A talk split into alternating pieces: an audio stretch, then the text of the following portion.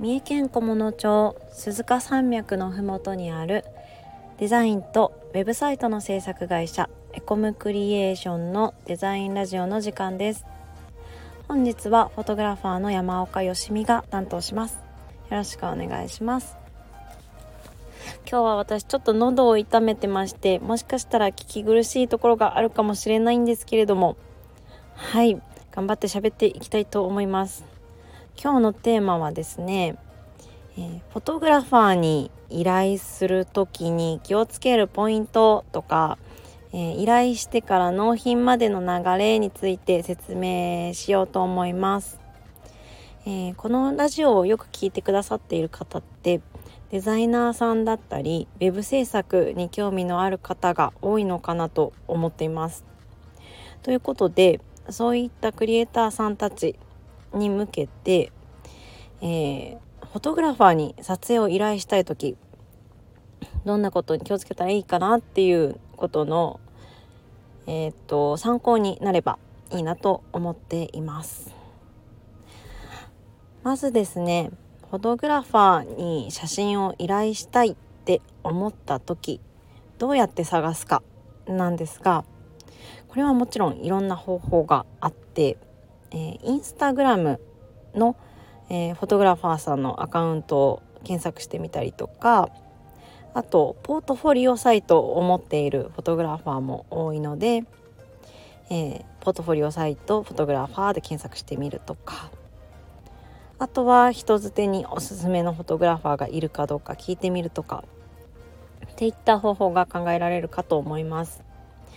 で実際に依頼する時どんな人を選ぶといいかというとこれは特に実績があるかどうかに、えー、気をつけて見てもらえるといいです。実績具体的に言うと、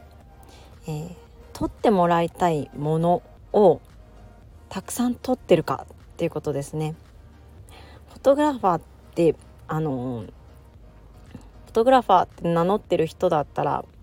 何でも取れると思われがちなんですが結構人によって専門分野があったりします。はいなので、えー、もし食べ物を美味しそうに撮ってほしいと思うのであれば美味しそうな食べ物の写真が実績としてたくさん上がっているかを確認してもらって、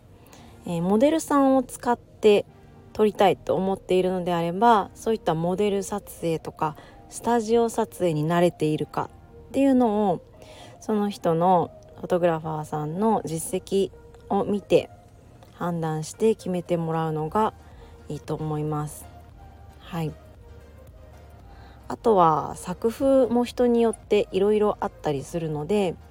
えー、その作風でしか撮れない方なのかこちらの要望に合わせて作風を変えてくれる方なのかそういった方そういったことも、えポートフォリオだったりインスタだったりの実績から見てもらえるといいのかなと思います。で、えー、実際依頼する方を決めたとして撮影日当日ですねあもちろん撮影の前に打ち合わせは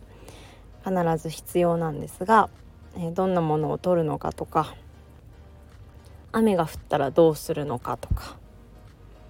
どんな機材が必要なのかとか当日の役割分担といったところを打ち合わせしていただいて撮影当日はできる限り同行してそのフォトグラファーと一緒に撮影現場に行くのがベストかと思います。同行しないとですねどうしてももうちょっと違う角度からの写真が欲しかったなとかもう少し引きの写真が良かったなとかっていうことがありえますので同行して必ず写真を確認しながら撮ってもらうのがいいと思います。特にあの、先ほどの実績があるかどうかっていう話にもつながるんですけども、